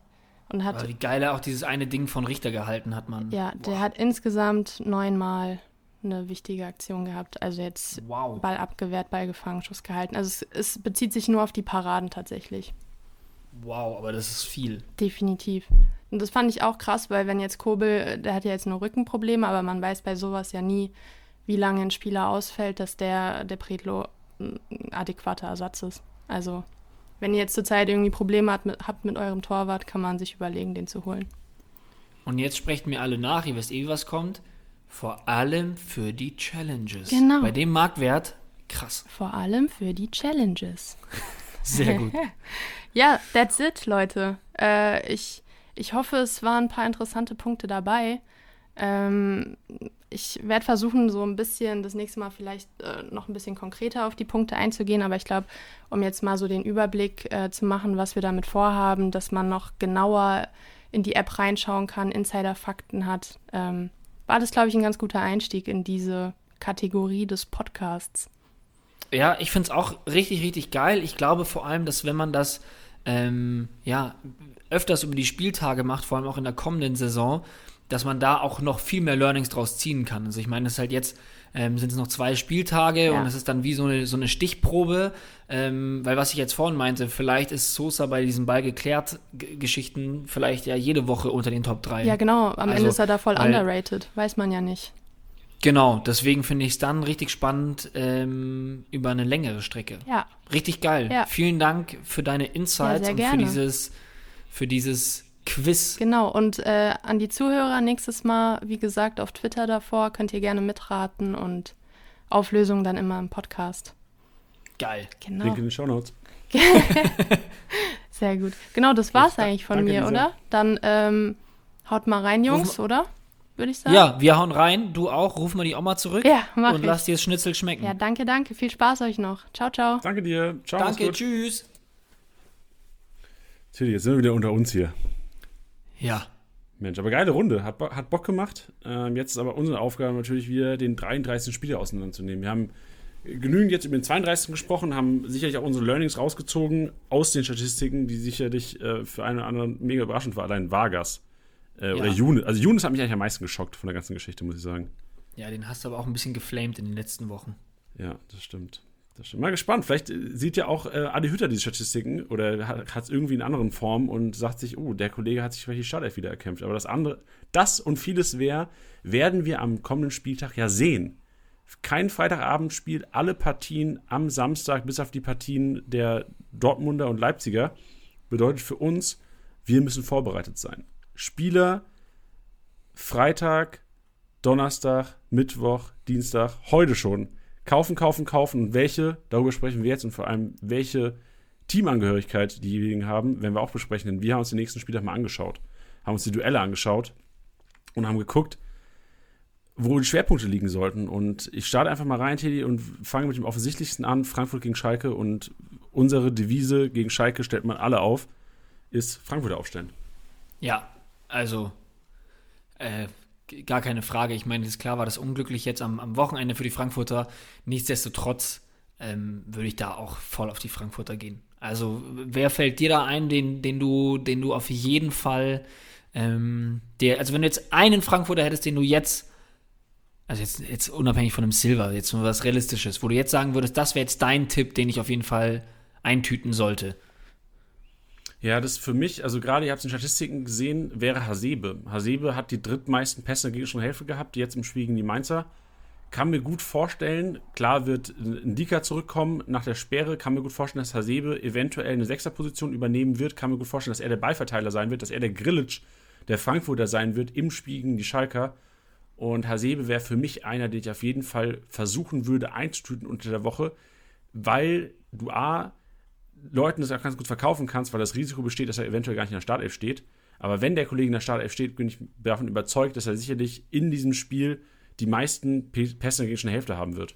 Mhm. Und deswegen wäre Herr Sebe mein, mein Go-To auf jeden Fall. Gerade von den Spielern, wo du jetzt, die jetzt nicht schon vergeben sind seit Wochen, Kostic, Silver. Ja, ja, klar. Das ist ja, das war jetzt hier noch äh, einen Realitätsbezug haben, sage ich jetzt mal. Deswegen würde ich auch ähm, weniger überraschend den Torschützen Rustic reinschmeißen, weil ähm, ich dann doch verblüfft war, dass er dann in der 29. Minute für Rode dann direkt kam. Also ich hätte jetzt nicht gedacht, dass das der erste Spieler ist, der für Rode reinkommt. Ja, ich glaube, es, es, lag einfach an der, lag am, am, Rückstand zum einen und zum anderen hat man gesagt, okay, bringst du jetzt nächsten Defensiven, bringst du jetzt einen Ilsanker für einen Rode rein, den du eventuell auch gar nichts brauchst jetzt im Spiel gegen die Mainzer als Zerstörer da hinten. Ähm, und von daher war es eine offensive Variante und ist ja auch gut gegangen. Also hat ein super Spiel gemacht, äh, wirklich wahrscheinlich mit der beste Frankfurter gewesen nach der Einwechslung. Bude gemacht und eigentlich muss man sagen, ähm, auch einer, den man sich ins Team holen sollte, weil es kann gut sein, dass es eventuell eine Überraschung geben wird. Gegen die Schalke kann ich mir nicht vorstellen, dass so defensiv aufgestellt werden muss und Rustic steht auf einmal in der Startelf. Ja, und also nochmal ganz kurz auch nebenbei, neben den ganzen Fakten, was ein Wahnsinnstor. Ja, heftig, heftig, Hef, heftige Bude und also war ein i-Tüpfelchen auf seiner also, Performance. Also wirklich, also da hat es mir einen Schalter rausgehauen. Also ich habe ich hab dann mal wieder, und das ist äh, krass, wenn ich von meinem Papa eine Nachricht außerhalb von Dortmund-Spielen bekomme, weil mein Papa ist ein brennender Dortmund-Fan. Ähm, da kriege ich dann immer ungewollt einen Live-Ticker, weil ich glaube, er da so ein bisschen Emotion und Druck ablassen muss. Aber in dem Rustic-Tor hat er mir auch geschrieben, äh, nur in Großbuchstaben. Dann dachte ich mir so, okay, was, was, kann, was muss der denn gemacht haben? Und habe ich mir das angeschaut und das ist einfach. Ähm, äh, erstens sieht man es nicht oft und zweitens ist es technisch unfassbar. Richtig stark. Richtig stark. Andere Personalien, die wir euch noch empfehlen würden für diesen Moment, Samstag 14.30 wenn die Ausstellungen rauskommen, einfach drauf gambeln, wären Chandler, ein Ilsanker und vor allem auch ein Younes. Ein Younes würde ich reinwerfen, weil es gibt immer noch die Möglichkeit, dass ähm, Jovic eventuell auf der Bank mal sitzt. Hat jetzt auch gegen Mainz nicht überragend gespielt. Silver, ja. klar, jetzt auch nicht überragend. Trotzdem ähm, muss man sagen, im Ranking der Stürmer ist Silva immer noch die Nummer 1 bei der Eintracht und die Variante Kamada und Younes kann man sich natürlich gegen die Schalke auch ganz gut vorstellen. Genau, also da ist es jetzt dann auch, was du richtig sagst, es ist dann auch jetzt nicht so viel Risiko dabei und man kann es ja eben einsehen, deswegen heißt diese Folge ja auch die Stunde der Wahrheit. Ähm, ja, ihr habt ja, glaube ich, dann auch gerade, was Investments angeht, jetzt am Ende der Saison auch nichts zu verlieren. Sofern ihr jetzt nicht ähm, die Mannschaften behaltet über über die Sommerpause hinweg. Aber das machen eh die wenigsten. Und Chandler, den wir auch ähm, heiß gehandelt hatten vor dem Spieltag, beziehungsweise ihn auch ins Spiel gebracht haben bei uns in der PK, ähm, zusammen mit der Vertragsverlängerung, er kriegt da immer mal wieder so eine halbe Stunde, 20 Minuten, ähm, würde mich jetzt auch nicht krass wundern, wenn er dann auch mal wieder in der Startelf steht. Ja, und einer für die ganz Ausgewieften, für die Leute, die sagen wollen, ey, ich bin der einzige Motherfucker im Kickbase Universe, der irgendwann daran geglaubt hat, dass dieser Kollege in der Startelf steht am Samstag gegen die Schalker, Barkok. Immer ja. mal wieder aus dem Nichts reingeworfen. Habt ihn auf der Rechnung, wenn ihr auf dem Transfermarkt seht und einen Platz im Kader habt, stellt ihn euch rein. Ich kann mir nicht vorstellen, dass da viele Leute draufgehen werden. Aber einfach für den Moment, dass ihr Samstag 14.30 Uhr lest, Barkok steht in der Startelf und ihr habt ihn, weil dann wird sicherlich zuerst mal jeder in der Liga gucken, Barkok, Alter, den hat ja eh keiner. Und dann gucken die, gehen die in die App, gehen die auf den Bundesliga-Reiter, gucken die oben Spielernamen Barkok und da steht dein Profilbild. Ja. Hammer. Für diesen Wirklich, Moment. Das ist das geilste Gefühl überhaupt. Auch wenn man es gar nicht mitbekommt, aber geil. ist, ist ein geiles Gefühl. Ein geiles Gefühl haben auch die Hoffenheimer den, den Managern ähm, geschenkt am Wochenende, vor allem die zweite Halbzeit, ordentlich Punkte reingerattert und auch jetzt am Wochenende sind die Hoffenheimer wieder ein Team, wo wir sagen würden, die Chancen stehen gut gegen Bielefeld. Hoffenheim einen kleinen Lauf inzwischen, wissen wieder, wie Fußballspielen geht. Gegen Bielefeld, die gegen Hertha mehr, mehr Kampf als, als Zauberkunst an den Tag gelegt haben. Kann ich mir gut vorstellen, dass die Hoffenheim auf jeden Fall wieder hohe Ballbesitzanteile haben werden. Vielleicht nicht die Punkteexplosion, die gegen Schalke in der zweiten Halbzeit gekommen ist, aber Favorit und deswegen müssen wir Kickbase-Manager auch draufspringen auf den Hoffenheimer Zug Und mir ist einer, den ich hervorheben würde, klar hat jetzt getroffen, Akpoguma, ähm, Tor gemacht. Würde mich wundern, wenn er nicht mehr in der Startelf steht. Klar, ein Vogt ist fit. Vogt war auch am Wochenende fit, hat trotzdem nicht gespielt. Von daher würde ich mich am Wochenende auch wieder für Posch Akpoguma aussprechen. Und Spieler, die man sich holen sollte, weil sie eventuell überraschenderweise in der Startelf stehen könnten, wäre für mich eigentlich einer, der reingekommen ist und auch für Wirbel gesorgt hat, der ist zur Halbzeit gekommen, äh, äh, Adamian. Hat mhm. die Bayern, glaube ich, letzte Saison mal zwei Buden eingeschenkt und ist immer wieder für Kickbase-Punkte-Ausbrecher zuständig. Ist jetzt für Sko gekommen in der Halbzeit, hat, ähm, ja, kann man sagen, überzeugt jetzt nicht, aber weil das Team einfach krank gut war, auf einmal in der zweiten Halbzeit hat er auch einfach gut Punkte gemacht und äh, auch solide gespielt, würde ich sagen. Ist auf jeden Fall eine Variante, die eventuell passieren kann am Samstag und seid vorbereitet. Ja, also es ist ja, man muss es jetzt bedenken, es geht ja darum, jetzt jemanden zu holen, der in der Startelf steht. Ist jetzt so ein Adamian ähm, oder ein Akpoguma würde ich jetzt nicht, also es ist jetzt nicht so, als würde man sagen, kauft sie euch, weil sie euch zwei Millionen Punkte an einem Spieltag holen, sondern dass, wenn sie in der Startelf stehen, sie ein sehr gutes Potenzial haben und dass ihr sie dann habt in dem Moment. Weil in den Challenges könnt ihr noch fünf Minuten vor Anstoß da ein bisschen rumeiern. In dem Falle ist es so, dass es bei Adamian die Chance besteht, dass vielleicht ein Sko sogar rausrotiert, ähm, Bebu auf den Flügel geht und Adamian in den Sturm. So, also ich glaube nicht, dass es, ich glaube nicht, dass es die Variante Bebu, Baumgartner, Adamian vorne drei in den ganz äh, in den, in den Offensivpositionen geben wird und Kramaric dann auch wieder auf der 10. Ähm, aber es, es, es gibt eine Variante und die haben wir in der zweiten Halbzeit gesehen und deswegen nehmt ihn mit, weil, ähm, was du richtig gesagt hast, der hat einen richtig guten Eindruck gemacht. Und der kann ja auch, der kann ja auch was. Das Problem ist, dass er das nur oft genug nicht abruft und dann aber auch oft nicht diese Zeit bekommt. Und ich finde, Hoffenheim ist jetzt gerade so interessant, weil das ist das, was ich unter der Saison bemängelt hatte. Ähm, ist, dass bei denen immer rotiert wurde und eine Systemumstellung und dann wurde da mal was probiert. Und jetzt spielen sie seit einigen Spieltagen in einer konstanten Formation, sage ich jetzt mal, in einer festen Formation. Und ich glaube, dass ihm das unheimlich gut tut und das auch gerade so dieser Schlüssel zum Erfolg ist. Und dass es dann einzelne Positionen gibt, wo mal getauscht wird, wo rotiert wird, das ist klar und darauf sollt ihr euch vorbereiten. Und ja, das ist, glaube ich, einfach die Zusammenfassung. Ich würde da nämlich dann auch Adamian auf jeden Fall reinschmeißen. Ja, und Sko, auf der anderen Seite muss man natürlich auch sagen, Sko und Adamian gehen so ein bisschen mitten ein, weil 50-50 wer spielt, meiner Meinung nach. Und da könnte man auch sagen, Sko, jetzt vielleicht viele, die sagen, okay, ich verkaufe Sko jetzt oder gehe gar nicht auf, auf, ihn, wenn er auf dem Transfermarkt ist, weil er weil antizipiert wird, okay, der ist zur Halbzeit rausgegangen bei einem 0-2, was 4-2 noch gewonnen wurde. Unwahrscheinlich, dass er wieder in der Startelf steht. Am Ende steht er in der Startelf, punktet gegen Bielefeld. Sko immer gut für Standardtore, für Weitschusstore. Äh, allein durch seine, durch seine linke Klebe auch immer für Kickbase-Punkte gut. Ja, ja, ja, voll. Und, und natürlich, Achso, ganz kurz noch, wenn wir natürlich noch erwähnen müssen, wir haben ihn zwar schon erwähnt, äh, Grillitsch, den haben wir ja, also. Ja, aber also wer Grillitsch jetzt bei Minute, was immer 40 noch nicht auf der Rechnung hat, äh, boah, 50 sind wir schon, bei Minute 50 noch nicht auf der Rechnung hat, der hat irgendwas falsch gemacht. Der hat vielleicht noch ein bisschen Ohrenschmalz in den Ohren. Also wirklich. Ja, den, nee, den ich wollte es nur, nur konsequent durchziehen und sagen, der Herr muss auch auf die Liste. Und wir ziehen es weiter konsequent durch. Leverkusen. Ja. Leverkusen spielt gegen Union Berlin. Union Berlin 3-0 verloren gegen Wolfsburg. Beckelos Solo-Show. Und Leverkusen gegen Bremen, madiges 0-0.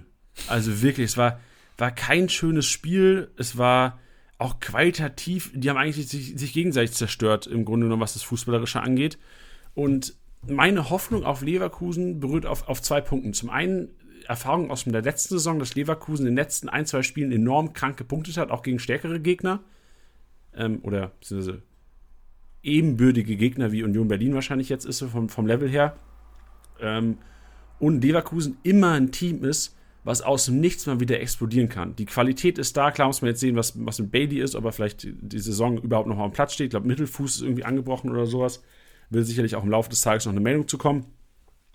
Aber trotzdem ist die Qualität bei Leverkusen einfach da und man muss sagen, Leverkusen Aufstellung einzusehen, ist ein, ist ein Luxus, gerade in Bezug auf die günstigen Leute. Also ich, ich denke an Dragovic, an einen Sven Bender, an einen, an einen Gray, wo ihr, den ihr unfassbar cheap euch besorgen könnt auf dem Transfermarkt. Wenn der am Wochenende in der Startelf steht, habt ihr im Grunde genommen einen, der 5 Millionen kostet, der bei Leverkusen in der Startelf steht Und Gray einer, der allein seine Dribblings im Grunde den Younes machen kann in einer halben Stunde. Ja. Ja, ja, voll. Also, das ist ein Mega-Luxus, wenn man sich überlegt, was, was da in, in, dieser Saison schon rausgekramt wurde. Mit einem Jetwei, der auf einmal in der Startelf stand, was keiner erwartet hat. Ein Amiri, der auf einmal keine Rolle mehr spielt. Ein Gray, der anfangs im Kader gar nicht mehr dabei war. Ähm, auch diese Aranguiz-Demirbay-Geschichte. Ähm, ja, deswegen, ich würde rund um die, um die Leverkusener echt mal alles einpacken. Ähm, bis jetzt auch vielleicht Grill und Weiser. Ja. Und ein Bellarabi würde ich vielleicht auch fast ein bisschen von abraten. Ja, aber was ist, wenn Bellarabi wie in der Startelf steht? Also Bellarabi ist genauso einer, also gerade wenn man jetzt bedenkt, Singraven fällt aus für Saisonfinale, Wendell ist einer, den man sich reinstellen kann, weil man weiß, er spielt auf jeden Fall, da brauchst du auch um 14.30 keine Aufstellung checken. Hast du aber, die mir beide leicht angeschlagen ist, was passiert, wenn Aranguiz und Palacios wieder die Doppel-6 bilden, Frimpong, aus dem Nichts Rechtsverteidiger, you never know, Alter, wirklich. Also in den letzten zwei Spieltagen, man weiß echt nicht, was passiert. Das Gute ist, wir werden sehen, bevor wir die Aufstellung abgeben müssen. Und also wirklich, für die letzten zwei Spieltage, jeder Kickbase-Manager wünscht sich eine Kaderbegrenzung von 30 Leuten. Weil, wirklich, also wer die Kaderbegrenzung nicht ausnutzt die letzten zwei Spieltage, der ist selbst schuld. Weil alleine, du kannst noch mal, auch wenn Geld nicht, mehr, Geld nicht mehr so viel bringt, aber du kannst enorme Vorteile erringen, wenn du im 14:30 noch Spieler hast, die spielen und Worst Case, einer von, von, der hat 13 Leute im Team, von dem spielen vielleicht fünf Leute nicht. Der hat sowas von Not am Mann und ich sag dir, letzten zwei Spieltage, Geld spielt keine Rolle mehr. Da kannst du vielleicht nur mal 10, 15 Millionen machen mit einem Spieler, du, du eventuell dann Vorteil hast, in der letzten Woche eventuell noch mal einen vom Markt zu kratzen mit einem unmoralischen Angebot, wo du allen den letzten Spieler, der irgendwie noch Punkte einheizt, in den Wochenenden wegkaufen kannst. Ja. Unterstreiche ich. Soll ich noch was dazu sagen? Nee, was soll ich dazu sagen? Was soll ich dazu sagen? Ich hätte gerne noch eine Einschätzung die Sachen einfach dir. auf den Punkt. Ja, ich hätte gerne noch zu, zu Tar Dragovic Bender eine Einschätzung von dir. Puh, also weil, also was mich gewundert hat, ist, Tar Dragovic haben durchgespielt. Bender ist für Demir beigekommen in der 75. Ja, ist Sven Bender, Bender ja, ja, genau, aber ist Sven Bender einer, der eventuell bei einem Demir bei Ausfall eher in Frage kommt als ein Aranguiz? Boah, glaube ich nicht. Ja, weil, na. Also nachdem, nachdem Hannes Wolf gesagt hatte, dass, dass er sich Bender eben auch auf der 6 vorstellen kann, ja, es sind halt schon auch unterschiedliche Spieler, ne? So ist es nicht. Ähm, ja, ich, boah, ich, ich könnte dir jetzt nicht sagen, ob Sven Benner da den, den, den Vorrang hat, um ehrlich zu sein, da dass Aranguiz ja auch ähm, lange in der Startelf stand, auch bei, bei, bei Wolf. Ähm, deswegen Nee, könnte ich, könnte ich nicht sagen. Aber deswegen sind wir froh, dass wir die, die, die, die ähm, Aufstellungen einsehen können. Ich würde eigentlich sagen, dass, dass ein Aranguiz noch eher als ein Demirbay spielt. Ja, habe ich auch im Gefühl irgendwie. Also eher als ein Demirbay sogar. Als ein Bender meinst du auf der 6. Nochmal bitte? Als ein Bender auf der 6 meinst du oder als eher als ein Demirbay, wenn äh, Ja, also ich, ich sehe eher, dass dass der ähnliche Spielertyp ist und somit, wenn Demirbay nicht spielt, dass ein eher ein Aranguiz spielt. Ah, okay, ja, genau. Ähm, ja. Ja, das denke ich eher. Gut. Dann, dann kommen wir zum letzten Mismatch am Wochenende, denn der FC Bayern ist zu Gast beim SC Freiburg. Und man muss sagen, Freiburg kann kicken. Freiburg ähm, war auch, ist, ist daheim im Grunde genommen auf dem Platz, in dem sie jetzt noch spielen, gegen jeden Gegner eigentlich immer eine kleine Geheimwaffe auch. Man muss aber auch sagen, gerade was die Bayern auch nach dem Interview oder nach dem Spiel in Interviews gesagt haben, so, okay, jetzt nochmal zeigen, warum wir Meister geworden sind, die sind ausgeruht. Ich finde, viele haben gar nicht davon gesprochen, dass die oder warum die jetzt auf einmal so überragend gegen Gladbacher gespielt haben. Aus dem Nichts. Für mich ist es so klar, also so klar wie Kloßbrühe in, in diesem Fall. Bayern, die, die, konnten nicht mehr. Die sind aus der letzten Rille gelaufen, die letzten Spiele. Und jetzt durch die, durch die Pause DFB-Pokal ausgeschieden gewesen. Im Grunde genommen gut für alle Kickbase-Manager, die jetzt viele Bayern gehabt haben am Wochenende. Die waren einfach wieder im Saft. Und man hat gemerkt, wie ein FC Bayern mit der Qualität im Saft, 100% Fitness, was die anstellen können. Und ich glaube auch, da ist kein Kraut gewachsen. Also auch das, das Freiburger Kraut ist dagegen nicht gewachsen. Deswegen würde ich meine Pferde auch komplett auf den FC Bayern setzen. Und da haben wir eine enorme Chance, weil wir die Aufstellung auch wieder sehen. Und jetzt natürlich antizipiert werden kann von uns. Deutsche Meisterschaft ist klar. Normalerweise würde ich sagen, es wird, wird, wird nochmal so, so ein kleines Schaulaufen für alle, die jetzt mal ein Jahr da waren, so ein Saar, so ein Rocker. Lass sie nochmal spielen, wenn da nicht Lewandowskis Rekord wäre. Tiddy. Und da hätte ich von dir gerne mal eine Einschätzung, wie du glaubst, wie rotiert wird, beziehungsweise welchem Grad rotiert wird, wenn überhaupt, oder beste Elf die letzten zwei Spieltage oder beziehungsweise beste Elf, bis Lewandowski den Rekord hat. Ja, also ich glaube, ich glaube nicht, dass, dass ein Martinez ein Einsatz verwehrt wird, nur weil Lewandowski diesen Rekord brechen muss. Also ich glaube schon, dass das bei denen jetzt auch im Fokus steht. Ich meine, das ist ja auch, ähm, ist ja das, was die Bayern ja auch in den letzten ein, zwei Jahren auszeichnet, ist ja auch auf jeden Fall dieser, dieser Teamgeist, dieser Team-Spirit, den sie auf jeden Fall haben, meiner Meinung nach, ähm, dass sie ihm das jetzt auch ja, gönnen wollen und auch ermöglichen wollen, zu 100 Prozent. Ähm, ich glaube aber auch, dass wenn jetzt mal ein Martinez ähm, starten sollte, äh, egal ob auf der 6 oder, oder in der Innenverteidigung, wenn du dir jetzt anschaust am vergangenen Spieltag gegen Gladbach, was du auch meintest, die stehen im Saft, wechseln aber halt trotzdem ähm, in der 60. Minute einen Goretzka, einen ähm, Sané und einen Gnabry ein. Puh, also das ist schon auch eine Maschinerie, die du da auf den Platz bringst. Ähm, also jetzt unabhängig davon, dass dass Goretzka dann ja äh, auch wieder raus musste, ähm, ist das eine enorme Qualität, die du einfach von der Bank bringst. Aber was du richtig sagst, ich glaube, gerade in den letzten Spielen ähm, könnte ich mir vorstellen, dass ein Rocker nochmal Einsatzzeit bekommt. Ob das jetzt eine Startelf sein wird, weiß ich nicht, aufgrund des Verletzungsverlaufs. Ähm, Insights vor wenigen Wochen ähm, waren wir sehr Corona-konform, mit sehr, sehr großem Abstand haben wir uns Flugbälle hin und her geschlagen. Ähm, und da kam uns Rocker im englischen Garten entgegen. Und ähm, er hat auf jeden Fall einen Ball präzise mit seinem linken Fuß spielen können. Deswegen Startelf, Prognose von Titi, approved. Ähm, nee, also ja, also was, was du richtig sagst, ähm, so ein Saar könnte ich mir noch mal vorstellen. Ähm, wir wissen alle, dass, dass es auch auf nicht nur auf Kickbase-Punkte bezogen eher der, die Auftritte von ihm vielleicht eher mau waren.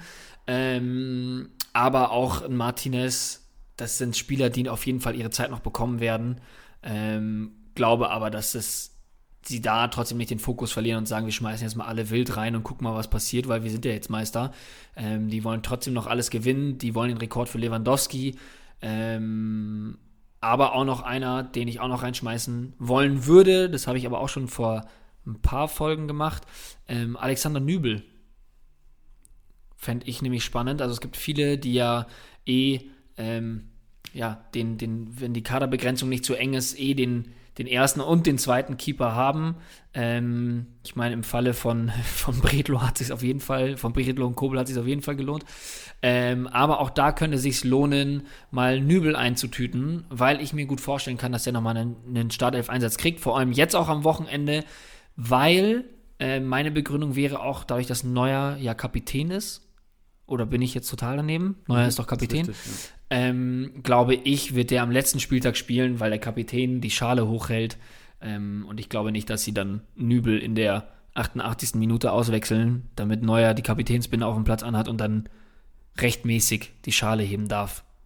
Ähm, ja, vielleicht sieht man es auch nicht so eng und Nübel spielt und Neuer hebt sie trotzdem hoch. Also, ich weiß es nicht, aber ich kann mir gut vorstellen, dass er nochmal startet. Lange Rede, kurzer Sinn. Die Spieler, die du erwähnt hast und die ich erwähnt habe, ich würde sie auf jeden Fall eintüten. Ähm, ja. Also, ich finde es geil, dass du Alex Nübel angesprochen hast, denn er ist auch, das, ich glaube, ich weiß nicht, ob du das wusstest, er ist das Titelbild der heutigen Episode von uns. Ah. Alexander Nübel. Und ich habe ihn auch außer Korn als ein. Ich, ich finde deinen Punkt total valide, würde auch behaupten, der steht am Wochenende zwischen den, zwischen den Pfosten bei den Bayern. Neuer bekommt eine Pause. Ähm, wenn, wenn ich profitieren zahlen müsste, ich stelle mich hier nicht hin und sage, ey, ich habe es euch gesagt. Ich, ich halte es einfach für realistisch und sehe auch total Tidis Argumentation. Neuer, letzter Spieltag, Kapitän, Meisterfeier, Nübel, mit riesen Erwartungen nach München gekommen, keine Einsatz- oder kaum Einsatzminuten bekommen. Und jetzt kann ich mir gut vorstellen, dass er das Spiel in Freiburg bekommt am Wochenende. Ja, ich, man müsste ja auch dazu sagen, eigentlich so ein Spieler, genau, der, der eigentlich ein Paradebeispiel für diese Kategorie wäre, ähm, wäre Tangi Nianzu. Aber ja, der hat es jetzt leider selbst verbockt, auch wenn es kein schlimmes Foul war. Ähm, tatsächlich auch als Löwenfan muss ich sagen, ein bisschen schade für ihn, ähm, weil aller Voraussicht nach er dann zwei Spiele Sperre hat und dann wahrscheinlich gar nicht mehr spielt diese Saison ja. bei einer direkten roten. Ähm, aber das wäre ja, ich glaube, damit kann man dieses Ausmaß oder dieses Kaliber dieser Kategorie dann verstehen, das wäre zum Beispiel für mich ein Spieler, den ich sofort in der Startelf gesehen hätte, wenn er jetzt nicht die rote Karte gesehen hätte. Genau, ich sehe auch vor allem dieser Aspekt, dass Lewandowski die Tore, Tore noch erreichen will, sehe ich vor allem in der defensiven Rotation. Also ich kann mir, ich hätte mir echt gut vorstellen können, dass eventuell ein Buenassar und ein, äh, ein Jansu startet gegen, gegen die Freiburger. Du hast einen Hernandez links, du hast einen Davies und dann hast du im Grunde genommen eventuell sogar Martinez mit der, auf der 6 mit Kimmich, die die defensive Arbeit machen können und dann hast du die volle Qualität vorne, um Lever einfach die Buden zu schenken. Jetzt ja. muss ich auch sagen, Boateng wird wahrscheinlich starten. Könnte mir eventuell nochmal einen Süle vorstellen, der Minuten bekommt. Wäre aber auch davon überzeugt zu sagen, dass gerade am letzten Spieltag dann eventuell die Leute, also ein Alaba, ein Boateng, die halt einfach den, den, den Verein verlassen werden, auf jeden Fall in der Startelf stehen. Das kann ich mir nicht vorstellen, dass ein Alaba in seinem letzten Spiel von FC Bayern München oder ein Boateng im letzten Spiel von FC Bayern München auf der Bank sitzen. Nee, glaube ich auch nicht. Aber zusammengefasst, wer ist noch auf dem Markt? Wer ist wahrscheinlich auf dem Markt? ein Süle, ein Martinez, ein Nübel, ein Hernandez eventuell, weil vielleicht viele gedacht haben, der rotiert raus am Wochenende, jetzt durch Goretzkas Saison aus, sollte sicher gesetzt sein. Die letzten beiden Spiele kann man nicht vorstellen, dass ähm, ein Alaba nochmal in die Innenverteidigung geht, nachdem jetzt ähm, Goretzka auch ausfällt. Klar muss man sehen, wenn Martinez reinrückt, kann es ruhig sein, dass Alaba eventuell in, in die Innenverteidigung geht. Ich glaube aber nicht, dass er sein letztes Spiel für den FC Bayern auf der, auf der linken Innenverteidigerposition machen wird. Ein Saar kann ich mir gut vorstellen. Minuten bestimmt mal für ein Pavard. Mit, mit einer riesen Überraschung. Startelf-Einsatz bei Rocker weiß ich nicht so recht, wie ich das halten soll. Also ich kann mir einen Startelf-Einsatz allein nicht vorstellen, weil Martinez noch da ist. Und wenn jemand da einen Startelf-Einsatz bekommt, dann Martinez. Wenn Martinez eine Innenverteidigung Startelf-Einsatz bekommen sollte, dann Rocker eventuell mal in den Kimmich. Also ich glaube, wie gesagt, ich glaube, er wird ähm, ähm, die Minuten bekommen, aber Startelf-Einsatz eben wie gesagt, einfach, ähm, ähm, weil der jetzt auch so lange verletzt war, glaube ich, kann ich mir nicht vorstellen, dass man ihn jetzt einfach wegen Saisonende nochmal in die Startelf reinschmeißt. Jetzt habe ich für dich noch eine Frage. Die Flügelposition bei den Bayern ist ja immer, immer sehr heiß diskutiert. Auch von uns in der Pressekonferenz immer am Freitag. Musiala, Coman, Gnabry, Sané. Jetzt mal nüchtern betrachtet wäre es nicht am schlausten, Musiala die meiste Spielzeit zu geben nächsten zwei Spieltagen, weil das ist der, der die Zukunft ist des FC Bayern. In fünf Jahren soll der der Weltklasse-Flügelspieler sein, der da spielt. Oder würde es auch sogar Sinn machen, in Betracht auf Nationalmannschaft Sané, Gnabry irgendwie Spielzeit zu geben, weil die sich einspielen müssen für die Deutschen. Und Flick ja auch, die Polizei kommt vorbei hier sogar wieder. Haben wir auch lange nicht mehr. Ähm, und Flick hat ja auch sicherlich einen closen Draht zu Jogi Löw und der Jogi wird ihm direkt bestimmt sagen, ey, Kollege Nachfolger, ich brauche einen Leroy und ich brauche einen, einen Serge in Topform. Ja, ich glaube, ich glaube nicht, dass, dass das ausschlaggebend ist, dass Yogi Löw da beim Hansi sagen wird, hör mal zu, die beiden müssen zusammen starten. Das glaube ich nicht. Und ehrlich gesagt, wenn man sich überlegt, wie jung alle anderen, also auch Gnabry, Sané und Koman sind, ähm, würde ich die mindestens genauso als die Zukunft des FC Bayern betiteln. Deswegen, ja, ich, also ich glaube, Musiala spielt halt aktuell deswegen, weil er einfach Leistungen bringt und nicht, weil man ihn da aufbauen möchte. Also klar auch, aber er performt ja auch, aber ich kann mir nicht vorstellen, dass das Gründe beziehungsweise ausschlaggebend dafür ist, wie sich das da bildet, weil gleichzeitig haben wir es ja auch oft genug gesehen, dass Koman und Sané, Koman und Gnabry gestartet sind. Ähm, ja, ich glaube, die beiden können auch sehr gut miteinander agieren wenn sie jetzt nicht in den letzten zwei Spieltagen zusammen starten. Was ich mir aber aufgrund der Wechsel jetzt sehr gut vorstellen kann, dass die gegen Freiburg beide starten. Ja, genau, das wäre so mein Muster gewesen. Wahrscheinlich wird der 60. wieder gewechselt und dann kommen Coman und Musiala rein. Aber ja. wenn was auf dem Markt sein sollte von den vier, ich meine, am ersten wahrscheinlich dann ein Coman oder ein Musiala, würde ich fast behaupten, zuschlagen. Denn Startelf ist, wenn nicht am 33. Spieltag, am 34. Spieltag sehr realistisch. Ja. Stark das war die Vorbereitung auf den 33. Spieltag, Ladies and Gentlemen. Was ein, ein komplett verrückter Podcast heute. Von Beginn bis Ende eigentlich. Nur, ähm, nur Twist drin gewesen. Das war echt noch was anderes. Ein bisschen Abwechslung ist ja auch beim Podcast immer ganz geil. Ja, das kann man sich, glaube ich, auch bei Saisonende jetzt auch noch erlauben. Richtig. Können wir uns noch den Dali Dienstag erlauben, so oft wie wir wieder auf den Sack bekommen? Äh, ja. Okay, deswegen auch morgen weiterhin 18 Uhr Daddel Dienstag live auf Twitch mit mir und Elisa. So sieht es nämlich aus. Morgen wird gezockt. Wenn ihr sagt, ich kann Elisa schlagen. Elisa zockt morgen gegen euch um Kickbase Member Abos. Dann äh, Kickbase fordert adden oder gerne unserem Twitch-Link mal folgen, den ihr in den Shownotes findet und uns auf Twitch abonnieren und vorbeischauen morgen Abend. Yes, und auch zu Twitch generell äh, für die Leute, die da uns eh schon abonniert haben und gerne mal öfters reinschauen. Ähm, wir haben natürlich das feste Format mit dem Daddel Dienstag. Ähm, gleichzeitig werden wir aber auch so immer mal wieder live gehen. Wir hatten zum Beispiel, äh, letzte Woche haben wir die Rewards aufgemacht. Ähm, am Donnerstag heißt von Division Rivals oder auch von der Weekend League, wenn ihr sie gespielt haben solltet. Und wenn ihr dann Bock habt zu sagen, hey, Jungs und Mädels, macht bitte die, meine Packs auf bei euch im Stream, dann schreibt uns doch einfach und das machen wir dann sehr gerne, sofern wir online sollen, sein sollten. Das kündigen wir aber an. Wir versuchen jetzt auch bei Twitch so ein bisschen mehr diesen Timetable zu nutzen. Ähm, ja, wir tasten uns da langsam ran, aber ich glaube, ihr könnt alle sehr happy damit sein. So sieht's aus. Und happy hören wir auch wieder am Freitag, Kickbase Pressekonferenz. Freitag, 17 Uhr. Natürlich werden wir primär über die Dortmund, Leipzig, Wolfsburg, Mainz-Aufstellung sprechen. In diesem Fall, weil das sind die vier Aufstellungen, die ihr nicht einsehen könnt am Samstag. Aber auch die Chance für euch, wir werden da mehr auf Fragen eingehen. Also, die letzten Male war es immer so, dass wir die Aufstellung der Top-Teams eigentlich durchgegangen sind. Sie versucht haben, irgendwie zu prophezeien. Diesen Freitag wird es so sein, dass wir um 17 Uhr live gehen werden auf YouTube. Ähm, Link findet ihr in den Show Notes. Wenn, wenn ihr YouTube noch nicht abonniert habt, macht das gerne auch an dieser Stelle. Und wir werden am Freitag mehr auf eure Fragen eingehen können. Das heißt, wir werden diskutieren, wenn der, wenn beide spielen, wen wird man eher aufstellen? Solche Geschichten. 2 aus 3, 1 aus 4, 2 aus 6, 6 aus 49. Alles mit dabei am Freitag. Yes! Tilly, danke dir. Danke auch Elisa nochmal. Ich weiß nicht, Elisa ist, hört uns noch zu die ganze Zeit, aber ähm, sie ist gemutet. Ich weiß nicht, wenn sie mal reinkommen will, aber vielleicht ist auch bei Oma gerade schon. Die äh, wämst sich wahrscheinlich schon eine Schnitzel rein, ja. So sieht's aus. Um halb zwei kann man es ja auch mal machen. Schön, Tilly, dann wünsche ich dir einen schönen Restmontag, eine geile Woche. Und, ich dir auch. Ähm, liebe Hörer, viel Spaß beim Transferen auf dem Transfer Market. Tschüssi und hört gerne nochmal, also jetzt ist der Zeitpunkt gekommen, wo ich noch sagen muss, der MVP-Tipp kommt natürlich noch. Das ich, hätte ich fast vergessen. Lewandowski mit äh, einer unfassbar, unfassbar kranken Performance. Also Vier Buden finde ich schon heftig, aber dann einfach noch 522 Punkte zu machen. Ne, drei Buden hat er gemacht. Drei Buden, eine Vorlage, das war's.